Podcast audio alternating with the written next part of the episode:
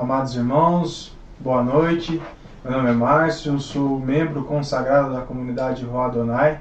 Estamos aqui iniciando esse novo projeto, o projeto do, do podcast.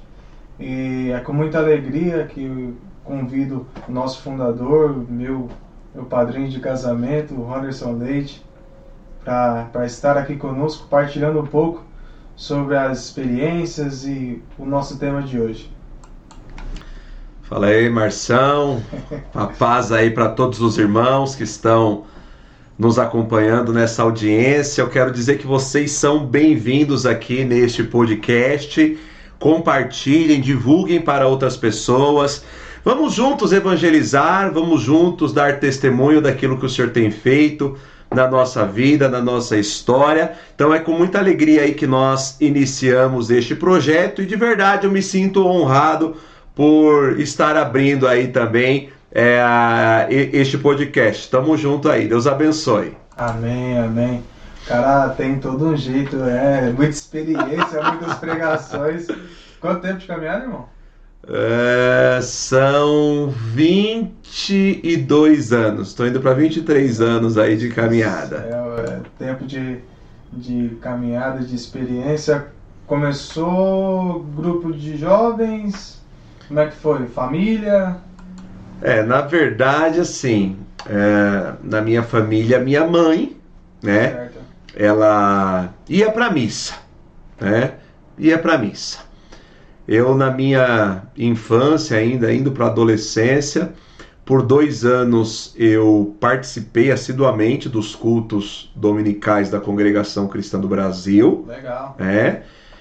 Até que chegou o tempo que, por iniciativa própria, não sofri nenhuma decepção, eu senti o desejo de fazer a catequese. Né?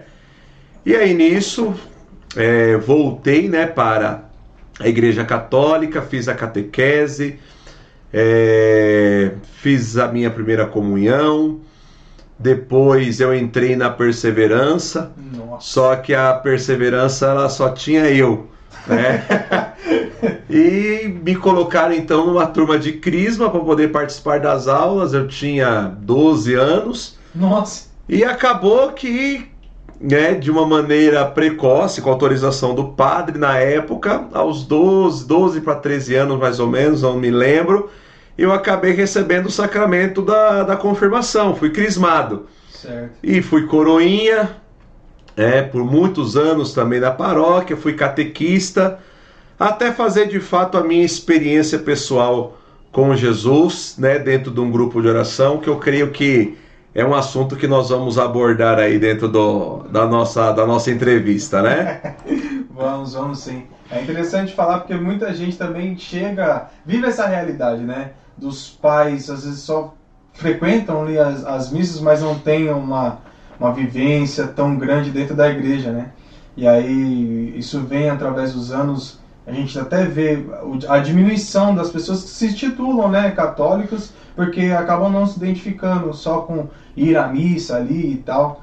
E é interessante falar dessa experiência, né, que, que você teve e que é o que te motiva, acredito, né, que até hoje a, a não desistir, não parar e desenvolver seu ministério grande aí.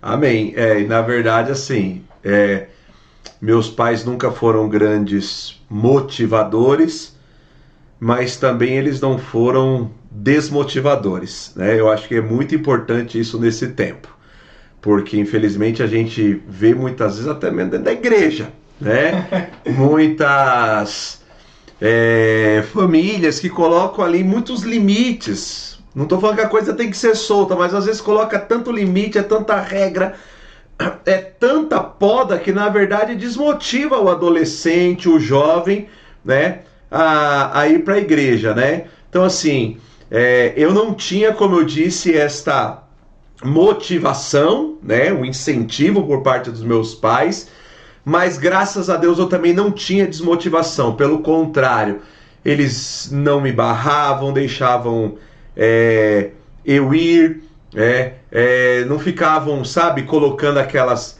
rédeas. Lógico que, como filho, eu também sabia o, né, os é. limites que, que eu tinha. E eu acho que o simples fato de não ficarem colocando essas rédeas, sem sombra de dúvidas, já foi o grande incentivo que eu precisava na, na minha caminhada. Glória a Deus, glória a Deus. É, é, legal que às vezes a família nem sempre frequenta, mas desenvolve ali uma espiritualidade, né? Eu lembro que minha mãe, ela não, não frequentava, meu pai trabalhava muito. Tadinho, beijo meu pai se ele, se ele vê, né? Minha mãe também. Ele não frequentava muito, mas a, a, a, referência católica sempre teve. E minha mãe sempre me incentivou muito a, a orar, né? Então antes de dormir, falou, oh, reza. Dava até medo de não rezar. Será que ela ia aparecer no meu sonho? Falei, você não rezou, né? Aí, então, eu sempre tinha ali que rezar, nem que fosse um Pai Nosso, uma Ave Maria, e ali a gente ia se desenvolvendo.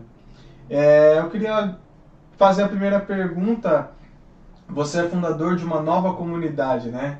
E eu queria perguntar o que, que é uma nova comunidade e o que, que é o fundador, qual é o papel do fundador nessa nova comunidade. Bom, vamos lá. Tá? uma nova comunidade, na verdade, tá? nós podemos dizer que ele é uma novidade do Espírito para a igreja no, nos tempos atuais. Né? A vida comunitária, ela sempre marcou a igreja. Na verdade, a gente até costuma definir também a igreja, teologicamente, como uma comunidade de comunidades. Né? Não dá para pensar igreja sem comunidade. E isso até me preocupa muito hoje ver o número crescente de desigrejados, né? Pessoas sem igreja, né? Pessoas sem um vínculo comunitário, sem uma relação de, de pastoreio. E graças ao Espírito, principalmente com tudo que a igreja tem vivido, desde o Concílio Vaticano II, né, que possibilitou ali também é, um novo modo de, de atuação também do leigo, né, dentro da igreja, dentro da, da, da instituição, é que hoje então nós temos essas novas comunidades compostas por leigos, uh, fundadas por leigos, dirigidas, né, por, por leigos, porque na história nós temos as grandes congregações que tinham seus carismas, mas que eram ali lideradas por, por religiosos, religiosas, por, por clérigos, né? Então, a, todo este mover também que o Espírito trouxe para a igreja a partir do Vaticano II, sem sombra de dúvidas, proporcionou, né? Também que leigos é, estivessem à frente de comunidades, iniciassem né, trabalhos como estes e conduzissem né, é, carismas específicos. A gente entende na teologia dos carismas que o carisma é uma graça, né? E o Espírito ele é. Isso é uma definição lá do Concílio de Trento.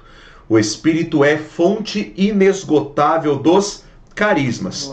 Então nós entendemos que ao longo da história os carismas são suscitados pelo Espírito, sempre em prol de uma necessidade do, do tempo presente, né, da atualidade. Então eu costumo muito a definir o carisma, já vou, já vou falar, tá, irmão? O carisma da certo. comunidade Ruadonai. Ruadonai é um termo hebraico que significa sopro do Senhor, né? O sopro do Senhor nas escrituras é o o Espírito Santo, e o Espírito na teologia de Santo Agostinho é o amor entre o Pai e o Filho. Então nós entendemos é que o carisma Ruá Adonai é o carisma de ser sinal deste amor, sinal do amor entre o Pai e o Filho.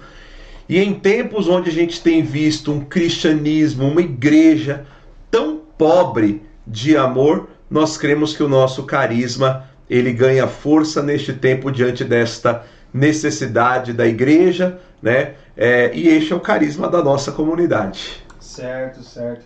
É, você comentou, assim, acho que dá para a gente passar um pouco, é o que, que é um concílio, né? Você citou o concílio de Trento e o concílio Vaticano II, né? E qual é a necessidade que às vezes a igreja tem de fazer um concílio? Bom, vamos lá. Então, quando a gente fala do, do concílio, nós estamos falando de uma reunião dos, dos bispos, né? Então o concílio ele sempre se reuniu ao longo da, da história, né, convocado pelo Papa, lógico, para poder ali discutir as necessidades também da igreja no seu tempo. A diferença é que até o Concílio Vaticano I, né, nós tínhamos ali a reunião dos, do, dos concílios, a reunião do concílio, para poder debater crises voltadas a heresias, né?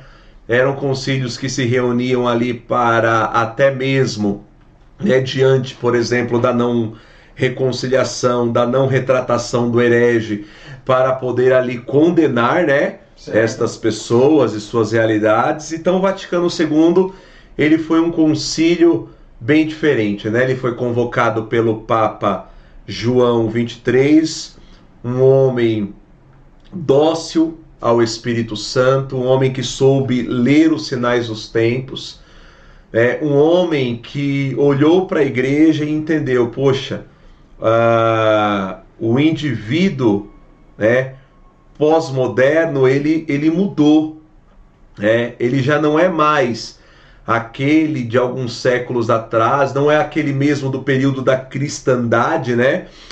Onde a igreja era ali a religião oficial do, do Estado, né? não era mais aquele sujeito rural, nós podemos dizer assim, mudou, né? É, e, a, e ele entendeu, poxa, a igreja não está falando de maneira adequada com este indivíduo é, pós-moderno. Então a igreja ela precisa ali se atualizar, ou precisa se abrir, na verdade, né? Uhum. O que o Concílio Vaticano II é um concílio de abertura tanto é que o termo que o marca é o termo adornamento, né? Que significa esta é, abertura ao espírito. Inclusive, nós temos por parte do próprio Papa também um gesto muito profético, né? Que foi ali a, a abertura né, das janelas ali do palácio de Castel Gandolfo e aquela oração invocando ao Espírito Santo, porque realmente qualquer realidade que fica muito tempo fechada, qualquer realidade que fica é, muito tempo sem abertura, sem tomar sol, ela mofa, ela embolora. Né? Então João 23 entendeu que a igreja precisava se abrir, ela precisava respirar este hálito, esse sopro fresco, né, de ar fresco do, do, do Espírito Santo, e diferentemente de todos os concílios, né? O Vaticano II foi um concílio que é, não exigiu a retratação de nenhum herege, né? que não condenou ninguém, mas que fez com que ali a igreja é, fizesse uma reflexão sobre si. Né? E hoje, louvado seja Deus, a gente colhe os frutos de tudo isso. Amém, amém.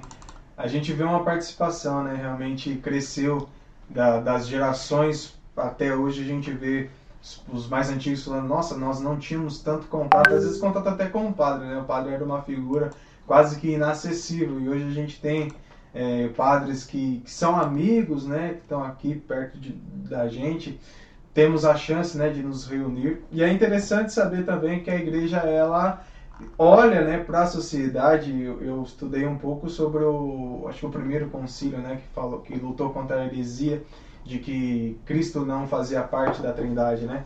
E, e, era, eu vi como, como era difícil e como deve ser difícil, né? Reunir todos os bispos de uma igreja que é mundial, né? Desse, desse catolicismo, né? Que significa a universalidade, né? Da igreja, reunir todo esse povo para discutir, deve ser uma coisa que não deve ser fácil, né? Então, houveram poucos concílios, imagino eu. É, na verdade, pela lista oficial de, de concílios da igreja, é, fugiu agora aqui se são 20 ou se são 21, mas espera aí que a gente atualiza. O pai Google tá aí. Rapidinho, tá bom? Aqui. A, aqui vale também nós lembrarmos, né, irmão? Porque muitas pessoas hum. é, contam como o primeiro concílio, né? O, o concílio de Jerusalém, né? É. E o concílio de Jerusalém, na verdade, ele não é um concílio tal como nós é, imaginamos. né? Então, são 21 concílios, 21 certinho. Concílios. 21 concílios. E como eu disse, ah, nós não colocamos aqui nessa, nessa lista o concílio de Jerusalém, que é mencionado lá no capítulo 15, né, dos Atos dos Apóstolos. Ali foi uma, foi uma reunião, né, teve lá suas discussões, mas não entra na lista oficial. O primeiro concílio é o concílio de Niceia. Certo. É interessante quando você falou da abertura né, das janelas do, do palácio, a gente vê é, esse renovo que aconteceu. Né? É, a gente também entende que a igreja sempre caminhou com o Espírito, né? É, porque a figura do Espírito Santo ela é meio, meio surreal um pouco para as pessoas. As pessoas não entendem qual é a pessoa do Espírito Santo, né? Qual é a função do Espírito Santo. E até falam que um pouco sobre a renovação carismática, que a renovação carismática é a nova igreja, né? É quase que uma seita dentro da Igreja Católica. e eu acho que bebe muito desse, desse Concílio Vaticano II, né? Então explica pra gente o que, que é esse, essa, o que, que é a RCC e qual foi a influência do Concílio Vaticano II na instituição dessa, desse renovo católico. Beleza, vamos lá. Bom, uh, o Concílio Vaticano II ele acontece, foi convocado em 1959, né? Ele terminou no ano de 1965, tá? E a renovação carismática católica ela nasce no ano de 1967, né? Ela nasce ali a partir da, de um grupo de jovens católicos que estavam reunidos em retiro, né, numa universidade. Certo. E eles estavam ali fazendo a reflexão de, de um livro de um pastor protestante, que era o livro da cruz e, e, e o punhal. E esses jovens, eles estavam reunidos né, em, em retiro nesta universidade, uh, uh, e eles eram movidos por um questionamento. Queremos viver tudo que está descrito neste livro, que na verdade já era o que acontecia também nas igrejas pentecostais, mas o questionamento era: para viver tudo isso, eu tenho que sair da igreja católica ou eu posso viver isso dentro da igreja católica, né? E providencialmente aqueles jovens eles fizeram essa experiência de graça denominada de batismo no Espírito Santo, né? E é ali que surge então a renovação é, carismática católica. Né? Nasce numa realidade muito difícil, né? Porque, poxa, nós estamos falando né, dos primeiros anos pós-concílio, e aí você para e pensa o seguinte: se passados, nós estamos nos encaminhando para 60 anos né, do concílio. Se passados 60 anos nós temos ainda uma tremenda dificuldade de recepção, né? É, imagina como era difícil também naquela época, nos primeiros anos, né? Então a renovação carismática ela nasce, né? Ela nasce com uma natureza ecumênica, né? Que é o que já dizia o cardeal Swenens, que também o Papa Francisco ele tem falado muito na atualidade. Né? Então já nasce com, com essa marca no período, né? Posso conciliar ali nos primeiros anos, né, em meio a toda a dificuldade de recepção. Chega ao Brasil em 1969, né, com a teologia da libertação ali é, no, seu, no seu ápice, ou caminhando né, para o seu ápice, nós podemos assim dizer. Então, ela nasce em meio a muita dificuldade, né, em meio a muita é, dificuldade, mas é interessante porque eu sempre digo isso para a renovação. Quando eu, prego muito para as lideranças da renovação, principalmente aqui dentro do estado, né, porque eu estou dentro do conselho, né, mas também algumas realidades do Brasil também, né, vários dos nossos estados aqui já tive a graça de ir, de ministrar também retiros para as lideranças da renovação, e eu falo muito isso. Enquanto ela era perseguida, a impressão que eu tenho é que ela crescia mais né?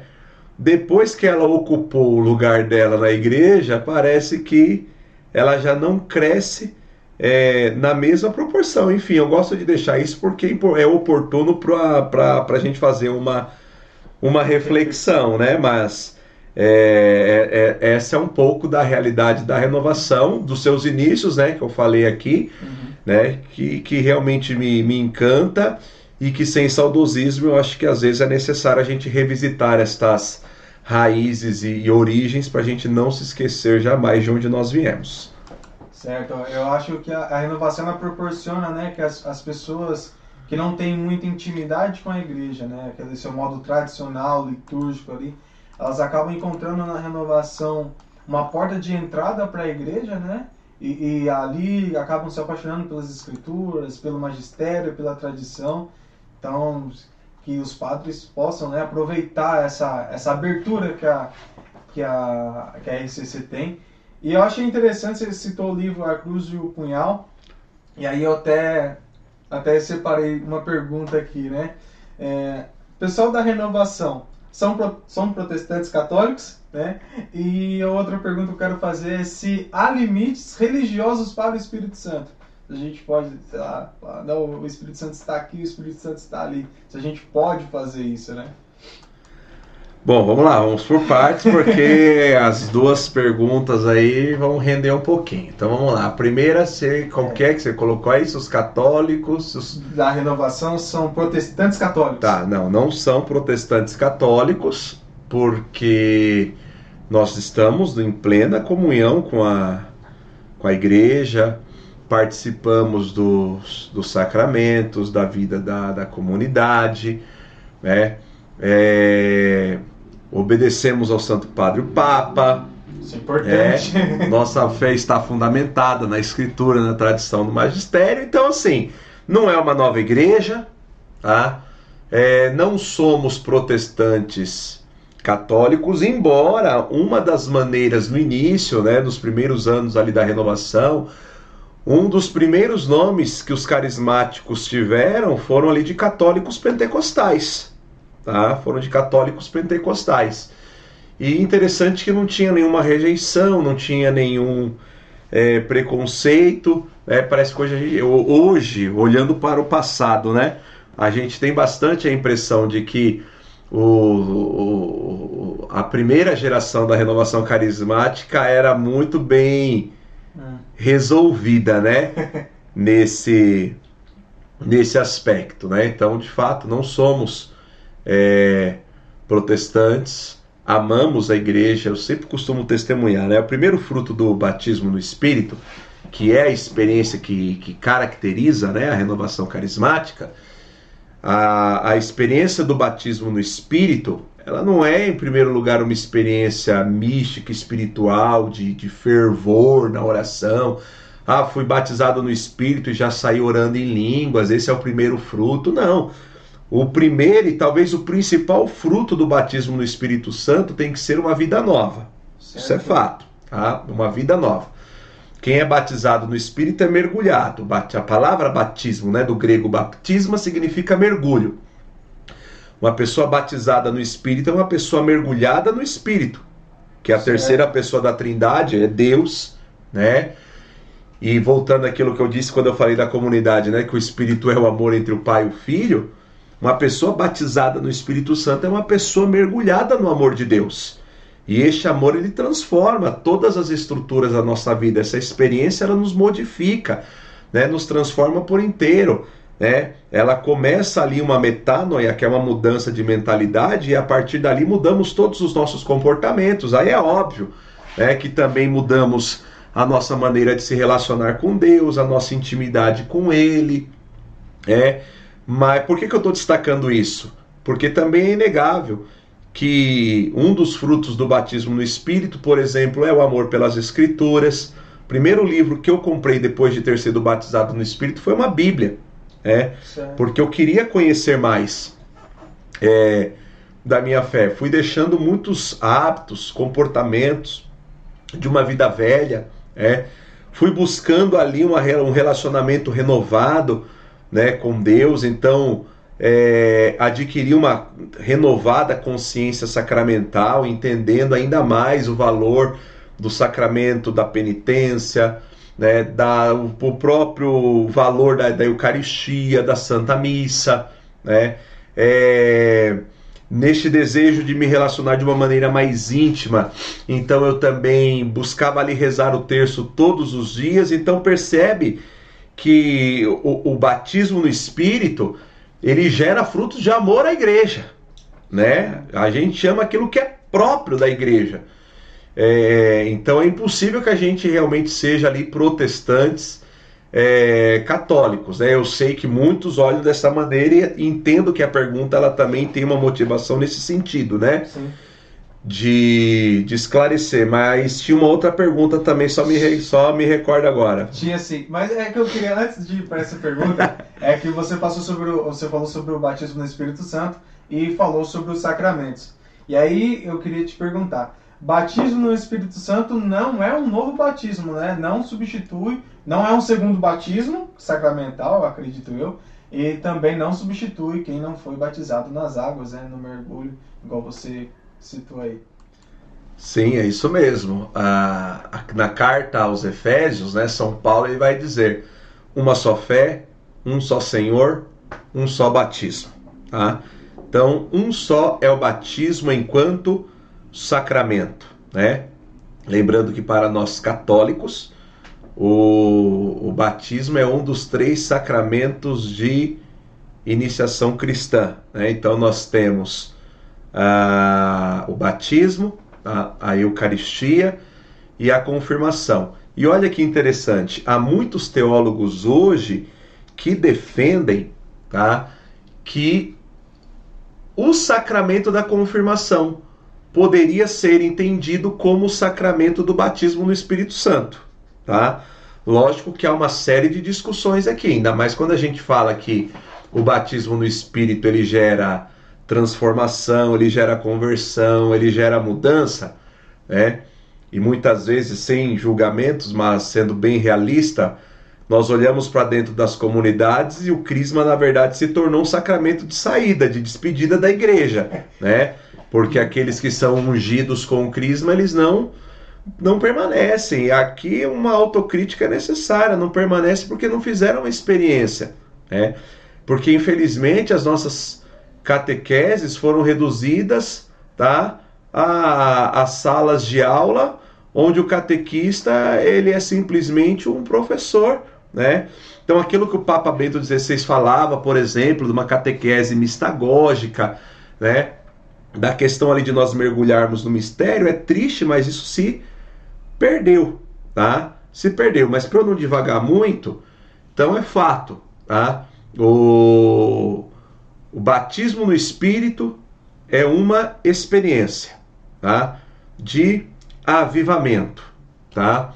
Podemos desta forma identificar o batismo sacramento, tá? Ele é ali o sacramento pelo qual nós entramos na igreja, nos tornamos membros do corpo místico de Cristo, que é a igreja, que é templo do Espírito, né? Porque o Espírito ele anima a, a igreja. Então, seja ali o batismo por, por imersão, seja o batismo pela aspersão, o sacramento confere graça, tá? Confere graça. Mas eu acho que para poder ficar mais fácil a compreensão, eu gosto muito de uma colocação do, do Raniero Cantalamessa, né? Porque ele dizia assim: aquilo que no sacramento do batismo é infundido, é colocado dentro de nós, no batismo no Espírito Santo é explodido, né? Então nós colocamos para fora aquilo que nós recebemos quando nós fomos é, batizados. E aí, para facilitar, acho que ainda mais a compreensão, também vale recordar né, que em muitos meios o termo batismo no Espírito ele é substituído por efusão do Espírito Santo. Oh, interessante, efusão, esse termo também acho que evita muita confusão. É, eu tinha feito a pergunta se o Espírito Santo está limitado a, a, a, ao meio católico ou a manifestações de Espírito em outras denominações cristãs. E você citou né, A Cruz e o Punhal, que é um livro de um pastor protestante. Acredito que lá nos Estados Unidos há uma grande é, cordialidade entre os irmãos. Fala um pouco sobre isso aí. Bom, na verdade, o Espírito é Deus, né? Ele, conforme o próprio Jesus define, né, a pneumatologia do capítulo, na verdade, a pneumatologia do Evangelho de João é uma das pneumatologias, né, uma das teologias do Espírito mais elaboradas que nós encontramos na, nas Escrituras, né? Mas Jesus ele vai dizer a Nicodemos que o vento sopra onde quer, você ouve o ruído, não se sabe de onde vem nem para onde vai. Assim acontece com aquele que nasceu do, do Espírito, né?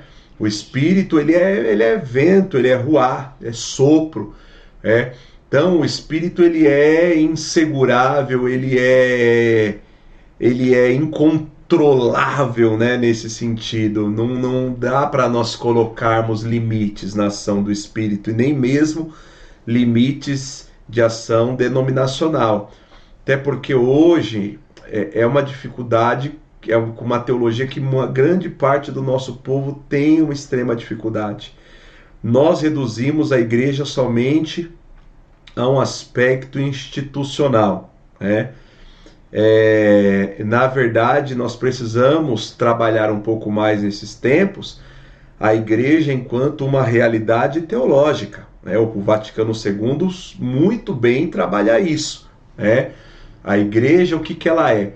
A igreja ela é sacramento universal de salvação, a igreja ela é corpo místico de Cristo, ela é templo do Espírito Santo, a igreja ela é comunhão dos justos, de Abel até o último justo eleito, e talvez a mais importante das definições, a igreja é povo de Deus, tá? A igreja ela é o povo de Deus, tá? Católica, me recordo muito aqui, eu gosto demais dessa colocação do padre Marcial Massaneiro, um grande amigo. Tive a graça de tê-lo na minha banca de, de dissertação de mestrado. Eu nunca me esqueço quando ele diz que católica na verdade, é uma qualidade da igreja, né? A mensagem de, de Jesus, né, que desde os princípios constituiu, formou comunidades, tá? Ela é universal. Ela é para todos. Por isso esta mensagem é católica, porque todos os povos são chamados a participar desta catolicidade da igreja una de Jesus Cristo. Tá? Quando nós falamos da Igreja Católica Apostólica Romana, não tem dúvidas. Né? Nós cremos que ela começa no, no movimento de Jesus. E as divisões elas foram acontecendo por questões políticas, teológicas, por questões humanas ao longo da história, né? É, e hoje por exemplo, hoje nós já temos manifestações também do, do, do Espírito nas igrejas tradicionais, nas igrejas da Reforma, né? nas, na igreja uh, metodista, nós temos ali a raiz né, de tudo aquilo que é o movimento pentecostal na atualidade. Não há dúvidas que também nós temos manifestações carismáticas, tá? também nas igrejas pentecostais, como tem na igreja católica. E aqui é importante nós destacarmos né, dois aspectos. Um destes aspectos, a igreja é carismática. A Lumen Gentium, lá no número 4, que é a Constituição Dogmática que fala sobre a igreja, vai dizer que o Espírito ele adorna a igreja com dons carismáticos. Ponto toda igreja é carismática.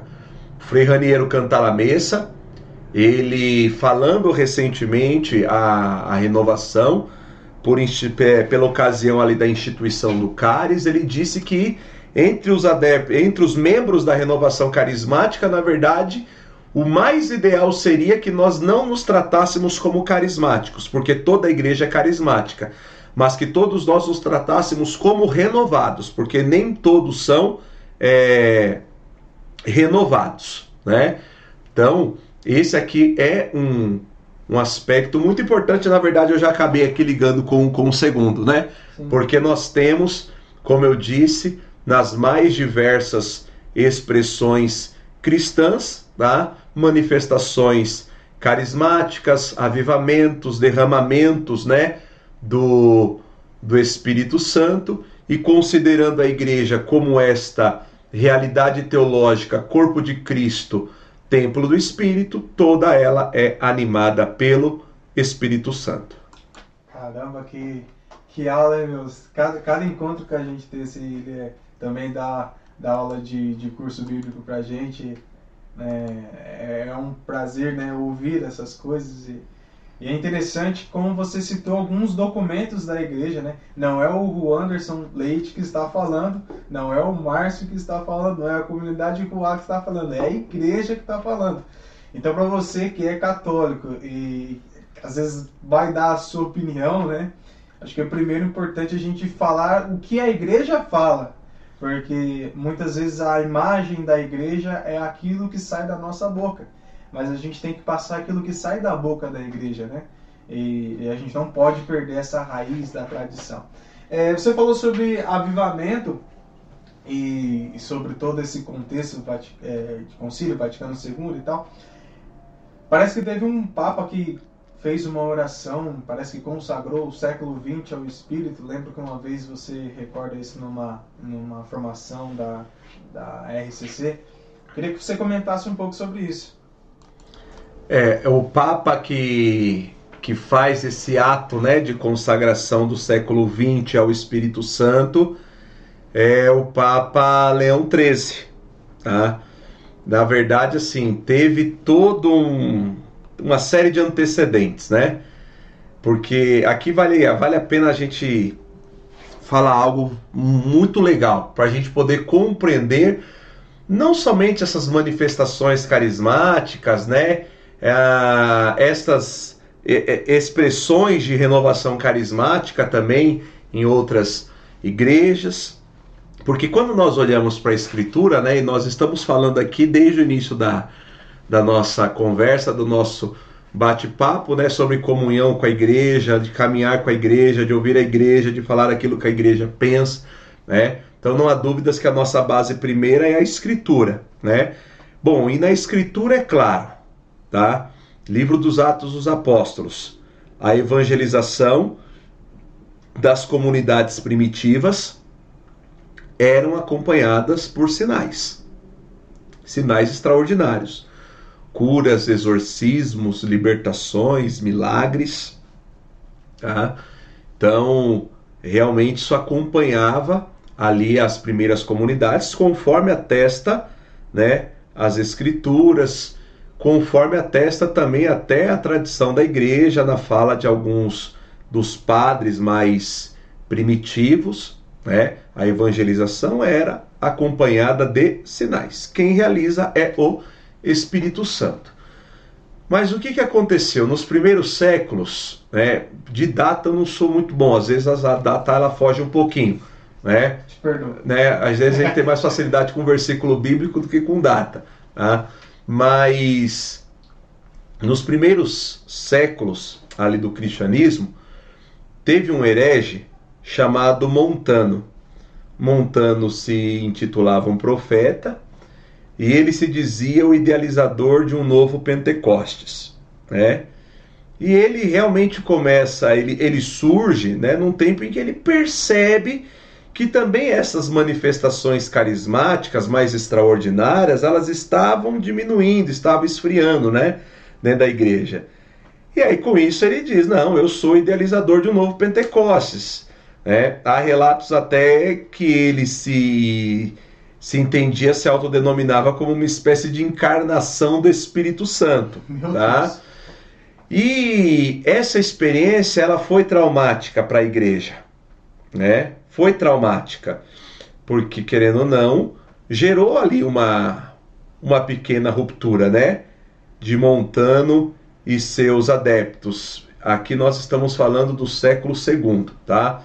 E até dito, digo isso, lembrei a data porque Tertuliano, uma das mentes mais brilhantes, tá? Do, do cristianismo primitivo, morreu na heresia, né? Porque morreu como adepto do, do montanismo. Enfim, então essa experiência de Montano, ela foi uma experiência um tanto quanto traumática, nós podemos assim dizer. Então, sobretudo a partir do século IV, quando a gente tem ali a igreja se institucionalizando, né? Até porque primeiro os cristãos lá com Constantino têm liberdade de culto e no final do século IV com Teodósio é, se torna a religião oficial do império, né? Então era conveniente para muitos ser cristãos. Por quê? Porque isso era também um sinal de regalias, né, de conquistar privilégios dentro do império. É aí que a gente tem então o cristianismo se tornando, infelizmente, uma religião de massa, né? E com o, fortalecimento então desse aspecto ou desse elemento institucional, o elemento carismático ele vai se enfraquecendo. Há hoje, hoje não, é, mas ao longo de, de muitos séculos também teve ali a discussão né, das teorias que eram chamadas de teorias sessionistas que compreendiam que a ação e a manifestação do Espírito tinha cessado. O Espírito só tinha se manifestado com sinais e prodígios na igreja primitiva e depois não mais. Tá? Porém, nós vamos ver em muitas, né, em muitas realidades que, lógico, de uma maneira um pouco mais ainda é, esporádica, nós temos manifestações do Espírito. Santo Agostinho, por exemplo, ele fala de um da jubilácio, né? Que era ali do da grande manifestação de júbilo na sua assembleia, tá? E hoje há muitos que relacionam essa jubilácio à manifestação do dom de línguas, tá? Nós temos Agostinho, muitos. Um Agostinho está em qual século? Agostinho está entre o século IV, século V. Certo. Perdão, desculpa interromper. e, e aí então, então a gente vai percebendo né, que, que realmente é, essas manifestações, eu trabalho muito isso na minha dissertação de mestrado, elas são mais isoladas, porque a ideia que eu queria transmitir era justamente essa. As manifestações do Espírito nunca cessaram. Tá? Nunca cessaram. Foram mais pontuais, sim. Tá? Foram mais esporádicas, sim, mas nunca cessaram. Nós temos alguns místicos, né? A, a Hildegarda de Bingen, né? Também ali no final do, do, do primeiro milênio, né? Salvo engano da minha parte. Enfim, depois da reforma, já no século XVI, tá? nós começamos a ver também de maneiras isoladas, tá? alguns movimentos ali, né, que, que conviviam com a questão do êxtase, né, que se intitulavam ali como expressões que tinham né, manifestações privilegiadas do espírito. E essas realidades elas vão caminhando até que no século XVIII, tá? a gente tem ali no movimento wesleyano, né, John Wesley foi o fundador da igreja é, metodista, aí sim nós nos encaminhamos né, para aquilo que, que era chamado ali dos movimentos de santificação. Né? E estes movimentos de santificação, lá na frente, eles vão culminar no surgimento do movimento pentecostal. Aí aqui a gente volta para o Papa Leão XIII e para entender um pouco deste ato de Leão XIII, a gente volta para Beata Helena Guerra, né? Por quê? Porque isso dentro do século XVIII, né? Século XIX, perdão. É, a Beata Helena Guerra, ela tem no seu coração uma inspiração. A igreja precisa se voltar ao Espírito Santo. E o que, que ela faz? Ela começa a se corresponder com o Papa, que era o Papa Leão XIII né? Ah, ao que tudo indica, 14 cartas ele recebeu, né? Ah, parece que algumas se perderam. E é interessante que três dessas cartas ele não responde para Helena Guerra, ele responde para a igreja de uma maneira geral, né? Chamando a igreja justamente para poder ali, né, é, se voltar à pessoa do Espírito. Né? Então ele institui ali também, né? Ele pede, ele convida, né? Também ali para a, a, a semana de oração para a unidade dos cristãos, né? No hemisfério norte ela sempre acontece no mês de janeiro. Ela termina ali na, na, na festa da conversão do, do apóstolo Paulo. Enfim, é que, cara, é muita coisa, mano. É, ah, eu seleciono muito, muito, porque senão aqui vai, vão aulas e aulas. Né? Três horas, gente. Enfim, mas ele vai pegar, então ele vai ter a, a, a, a moção de consagrar o século XX ao Espírito Santo. Tá? Então ele consagra, ele reza ali o Veni Creator, né? E no dia 1 de janeiro de 1901, que é o dia que ele faz esta consagração, se tem algumas dúvidas tá, em relação a essa data, se teria sido ali em 31 de dezembro de, de 1900, tá?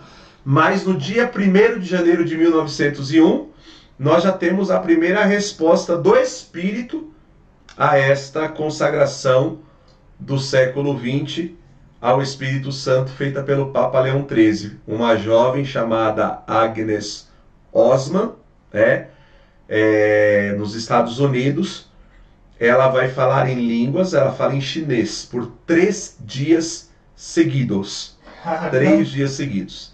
Tomada pelo Espírito Santo. Né?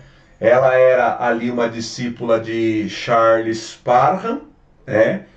E aí Charles Parham também vai ter ali também como um dos seus é, um dos seus discípulos, William Seymour, né, que é aquele que vai estar conduzindo a, né, o culto na, na rua Azusa, né? E ali em 1906, então, acontece o famoso avivamento da Rua Azul. Esse acontecimento ele se torna uma espécie de marco fundante né, do, do, do pentecostalismo. Né? E ali, a partir de então, o movimento pentecostal explode, chega no Brasil em 1910, ah, através da, da Assembleia de Deus e da congregação cristã no Brasil chega lá no norte do nosso país. Caramba, quanta, quanto conteúdo, né? Quanta história. É interessante saber que a igreja está né, no, na história é, do Ocidente, né, também um pouco do Oriente, mas trazendo para a nossa realidade do Ocidente, ali de como a gente vai se desenvolvendo, como a igreja contribui né, para os estudos, contribui para o que a gente tem hoje do cristianismo, né? Muitos padres. E interessante também como o, eu acho que o nome renovação ele cai muito bem, né? Renovação é tornar-se novo, né? Então, ou seja, aquilo já existia, como você citou, em momentos pontuais. É, já, já existia e nunca deixou de existir, embora certo. a gente tenha falado. De fato, as manifestações se reduziram foram mais isoladas, porém nunca acabaram. E há fontes que comprovam isso, né? Certo, sempre, sempre presente. E aí vem esse nome renovo, né? Renovação, infusão. O Avivamento na Rua Azusa tem até um, documentário, né? No, no YouTube, para quem quiser assistir, tá lá. É, tremendo, um conteúdo assim que mostra é, toda a rua, né? A casa onde aconteceu. Mostra ali muitas é, muletas, cadeiras de rodas, testemunhos de pessoas falando diversas línguas, tocando violão, é, piano, né? gente que nunca tinha aptidão nenhuma para música, crianças batizadas no Espírito Santo. É interessante também saber de como isso está ligado com nossos irmãos né, da Assembleia de Deus, é, saber que nós estamos movidos pelo mesmo Espírito, né? E também de como isso é ecumênico, né? Como o Espírito vem para quebrar um pouco dessas rupturas humanas que você citou. Você também né, tem um trabalho com, com os irmãos protestantes, nosso, nosso retiro foi até no, no sítio do pastor Efigênio, grande homem, né? Cara, e pequenininho, né? Grande homem, mas é pequenininho. É, então, conta aí um pouco sobre esse seu trabalho. É, até quando a gente fala, né? Às vezes me incomoda, já falei isso em muitas formações, né? Que se costuma ali pular do, do da consagração do século XX ao Espírito pelo Papa Leão XIII direto para o Concílio Vaticano II, né, e para a renovação carismática, né? E muitas vezes a gente ignora 60 anos, e dentro desses 60 anos a gente tem avivamento da Rua Azusa, né? o nascimento destas igrejas é, pentecostais mais tradicionais, né? E na verdade, como você bem disse, o quem faz a consagração do século XX ao Espírito é um Papa, tá? É uma liderança católica mas os primeiros sinais são evidenciados tá? É, no meio protestante. Né? Então, isso daí já é o próprio Espírito quebrando barreiras, porque nós também entendemos que ele é o ecumenista por excelência. O Espírito é o promotor da unidade por excelência. A confusão de Babel ele desfaz em Pentecostes, ao ponto que em Pentecostes todos é, se entendem, né? É, independente ali da, da língua materna. Por quê? Porque o Espírito Santo, o amor entre o Pai e o Filho, né? Ele nos leva a falar a língua do amor, e a língua do amor é a língua da unidade. O amor une, né? O amor une. E então assim nós vamos percebendo que também teve uma série, né, de, de avivamentos, né, de manifestações também do, do Espírito, né, em várias é, outras expressões eclesiais até chegar na Igreja Católica. É, e o, o padre Douglas ele fala algo muito interessante, né? Ele vê isso realmente como algo do espírito para poder quebrar uma resistência, né? Porque se acontece talvez, né, o Papa Leão XIII faz a consagração do século XX ao espírito e depois a gente já tem ali estes avivamentos, essas manifestações do Espírito diretamente na Igreja Católica, talvez né, o lado evangélico poderia criar barreiras ou criar resistência. Não. É um Papa que consagra, as primeiras manifestações são em igrejas é, é, protestantes, até quase 60 anos depois, quase não, né? Mais 60 anos depois, alcançar também a, a Igreja Católica, né? E aí a gente volta àquela questão que a renovação carismática ela também nasce de um retiro onde um grupo fazia uma reflexão justamente sobre é, o conteúdo de um livro de um pastor evangélico, né?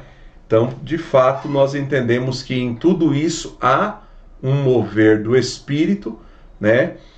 para que aconteça aquilo que o Papa Francisco usa muito essa expressão, eu sou apaixonado. Para que nós tenhamos na igreja uma diversidade, cada expressão com a sua identidade, mas que essa diversidade esteja reconciliada.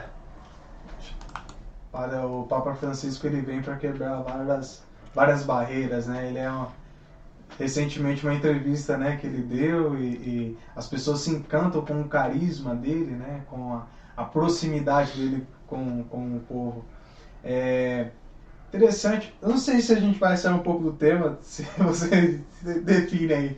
Mas é, eu tenho, parece que é uma lenda popular que rola muito, em que as pessoas dizem que é, o anticristo, um dos princípios dele é a união das igrejas novamente e que isso vai simbolizar o final dos tempos. É, eu tenho uma visão assim, e você, com todo o seu conhecimento, vai, vai forjar isso aí, mas para mim quem cria divisão é, é o inimigo, né? É o, o diabo, né? Vamos colocar assim, aquele que cria dois lados, que coloca um contra o outro. Eu acredito que o Espírito Santo vem para dar uma resposta a essa divisão totalmente humana, é isso mesmo? Sem sombra de dúvidas, o Espírito Santo, ele é, como eu disse, ele é ecumenista por excelência, ele é o promotor de, de unidade, tá? na verdade, quando a gente fala até mesmo de, de, de, de, de ecumenismo, né, é, a gente não está falando de uma unificação das igrejas. Unificar, esquece, acabou, não tem como. A unificação só no céu, só na eternidade. Aí sim, lá nós todos seremos um e contemplaremos é, o Senhor na visão beatífica, lá nós estaremos face a face. Aqui esquece. Tá? E na verdade, o ecumenismo não pode ser isso, né? Muitos que rejeitam a causa ecumênica, eu estou falando da Igreja Católica, se apegam muito a um documento do Papa Pio XI, né? Mortalium Animus, no qual ele condena ali o, o, o ecumenismo, né? Mas ele condena com tem um porquê, né? Porque o ecumenismo que estava sendo proposto nesta época era justamente uma espécie de ecumenismo de sessão. Cada igreja, sessão de CD, né? Cada igreja cede um pouco e aí acontece esta reunificação. Não, não tem que ter sessão. Tá? Para que a unidade aconteça, as identidades precisam ser respeitadas. Tá? Você mencionou, a proposta até tinha esquecido de responder. Né? Eu tenho é, este trabalho é, de unidade pela renovação carismática. Na verdade, estou dentro do Conselho Estadual desde é, 2016, né? trabalhando essa, essa questão da unidade dos, dos cristãos, e nisso acabei me inserindo em duas plataformas de unidade. Uma que é o Em Cristos, né? e a outra que é a, a missão Somos Um. Né? E lá a gente se relaciona, são católicos e evangélicos, não discutimos doutrina, né? nós não debatemos ali os nossos dogmas, nós simplesmente nos relacionamos, porque hoje, para que um, um para que um relacionamento, né? Na verdade não era essa palavra que eu queria usar, porque eu queria usar a palavra relacionamento, tá? Mas vamos lá, para que a gente tenha ali né, uma convivência boa, tá? uma convivência saudável, nós precisamos investir em relacionamentos. Então, nessas plataformas, nós trabalhamos isso, os relacionamentos. Tá? Então, nos reunimos ao redor da mesa, então a gente come junto, a gente reza juntos, né? nós não debatemos, as nossas diferenças tem quem debata. Né? Aí deixa para os peritos teológicos é, debaterem. Simplesmente a gente exerce o ser cristão.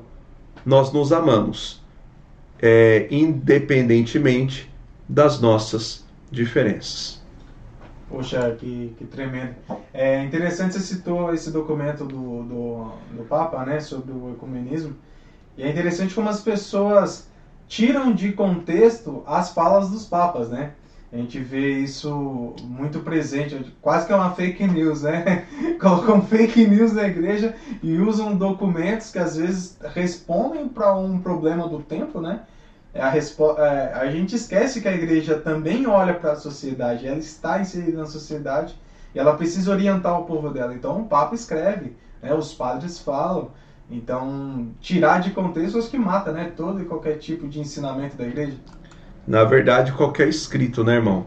Tudo tem que ser ali interpretado, né? Nas, na, nas nossas aulas sobre Sagradas Escrituras, a gente trabalha muito isso. Muito. Tá? É, não pode tirar o texto do seu contexto. Isso não vale só para um texto bíblico. Tá? Isso vale para um documento da igreja, isso vale para as leis né, do nosso tempo, não à toa a gente olha para muitas das nossas leis na atualidade, o que, que a gente percebe? Percebe isso, né? que tem leis que são tiradas, obviamente, do seu contexto, mas tem leis que já estão completamente ultrapassadas. Tá? Então, tudo precisa ser interpretado à luz do seu contexto. Isso vale para um texto bíblico, isso vale para um documento da igreja, como a fala do Papa. Tá? Isso vale para N situações da nossa vida. Glória a Deus.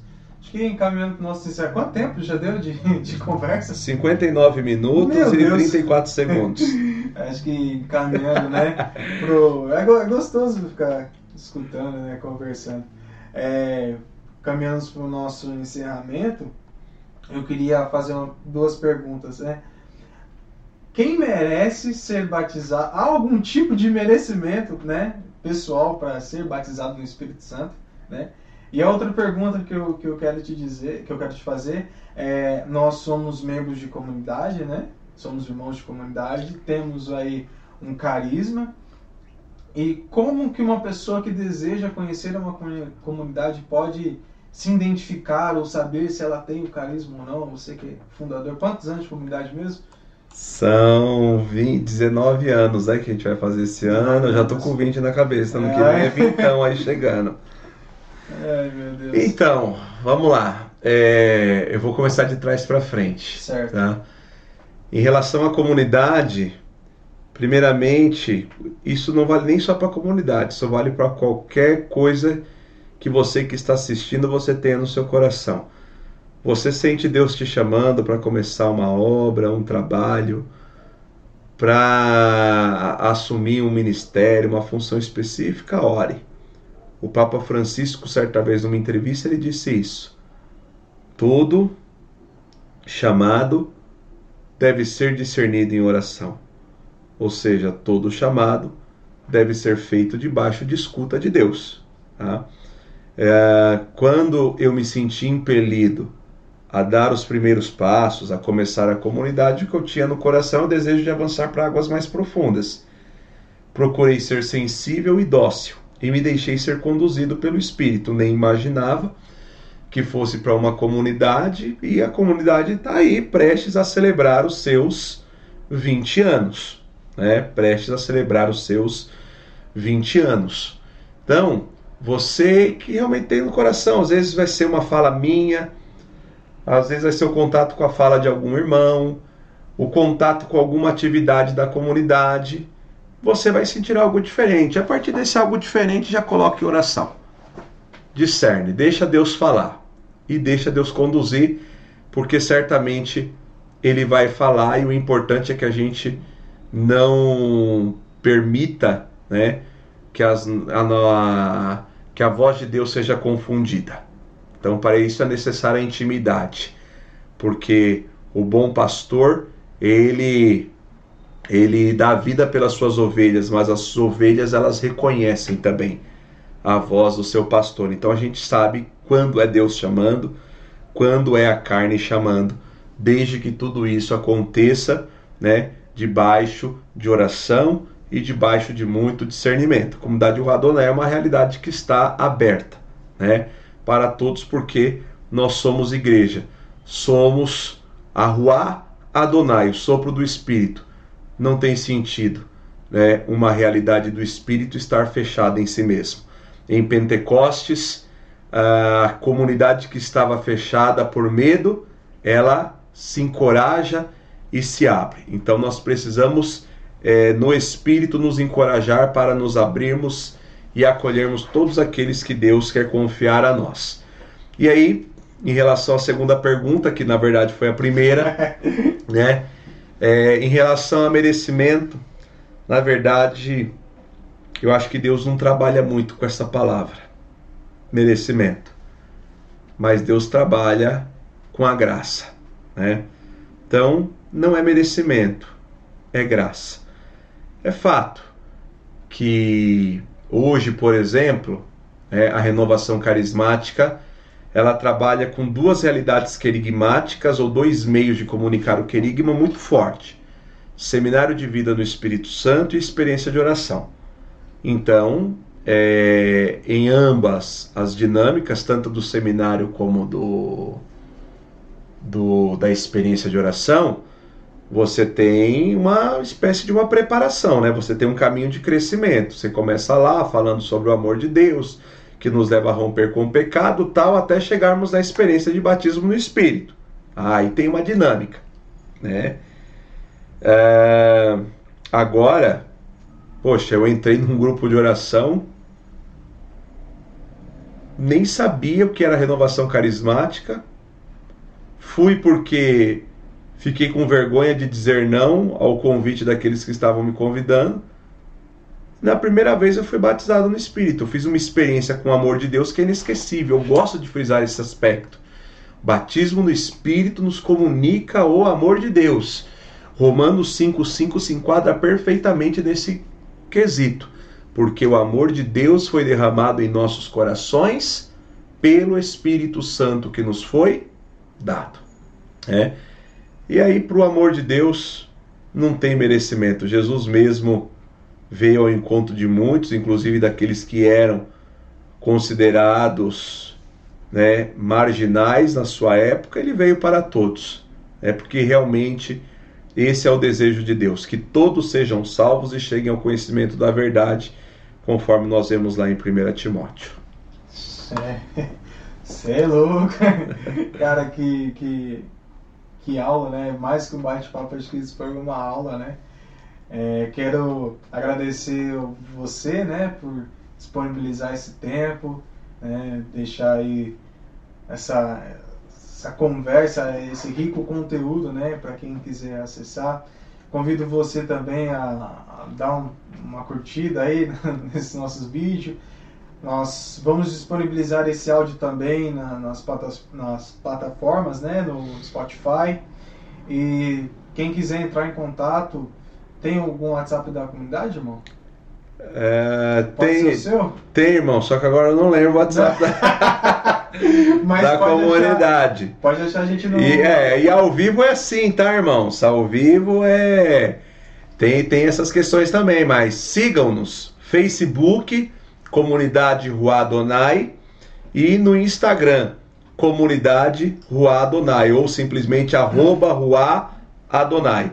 Tá? Tem também o canal no YouTube, tá? Aí. Comunidade Rua Adonai. Nós estamos nas principais redes sociais porque nós queremos difundir o nosso carisma e queremos evangelizar. Irmão, aproveita aí, você não é só professor, também é escritor, né? Quer mostrar aí seu livro, irmão? Oh. Tá aí debaixo da, da vamos, vamos, vamos lá, vamos lá. Fazer aqui a, a minha propaganda. Beleza? Tá aqui, deixa eu posicionar aqui ó, na câmera. Ó. Um só coração, uma só alma, quem ama faz. Comunidade. Meu primeiro livro, lançado em setembro de 2019. Com a graça de Deus, estamos nos encaminhando para duas mil cópias vendidas. Lembrando que nós estamos aí numa pandemia já de dois anos é, missões paradas. É, né? missões paradas por praticamente um ano e meio, né? E sem contar que as coisas ainda não voltaram, né? Como, como eram. Mas, glória a Deus, o meu trabalho não é trabalho para a multidão, o meu trabalho é de formar discípulos, é de formar, de engajar é, em comunidade. Então eu tenho a certeza que no tempo de Deus o livro está chegando especificamente nas mãos daqueles que, que ele quer. Eu tenho um apreço profundo pela vida comunitária, né? creio que o futuro do cristianismo passa, passa inegociavelmente tá? por essa questão. São as comunidades fraternas que vão se manter no, no final, é onde tem relacionamento, é onde tem o amor, né? Que, que o triunfo acontecerá. Né? Então espero também que este meu livro possa ajudar aí a, a, a, vida, a formação, a espiritualidade de muitos de vocês. Quem deseja comprar tem no, no Amazon, né? Temos aqui na nossa livraria também. É, quero agradecer novamente o Anderson. Irmãos, essa frase que ele disse agora no final, né? Não queremos multidão, queremos discípulo, né? Se você é, às vezes é líder né, de alguma, alguma movimento de jovens, de grupo de oração, se seu grupo estiver vazio, se seus encontros estiverem vazios, lembre-se de que é muito importante que não tenhamos grandes multidões, mas que tenhamos pessoas comprometidas com o reino de Deus. Então, irmãos, até mais, até a próxima. Esse foi o nosso é, episódio piloto. Espero que vocês tenham gostado. Uma boa noite e até a próxima. Tchau, gente. Deus abençoe, fiquem na paz. Foi uma alegria estar com vocês. Tchau, tchau.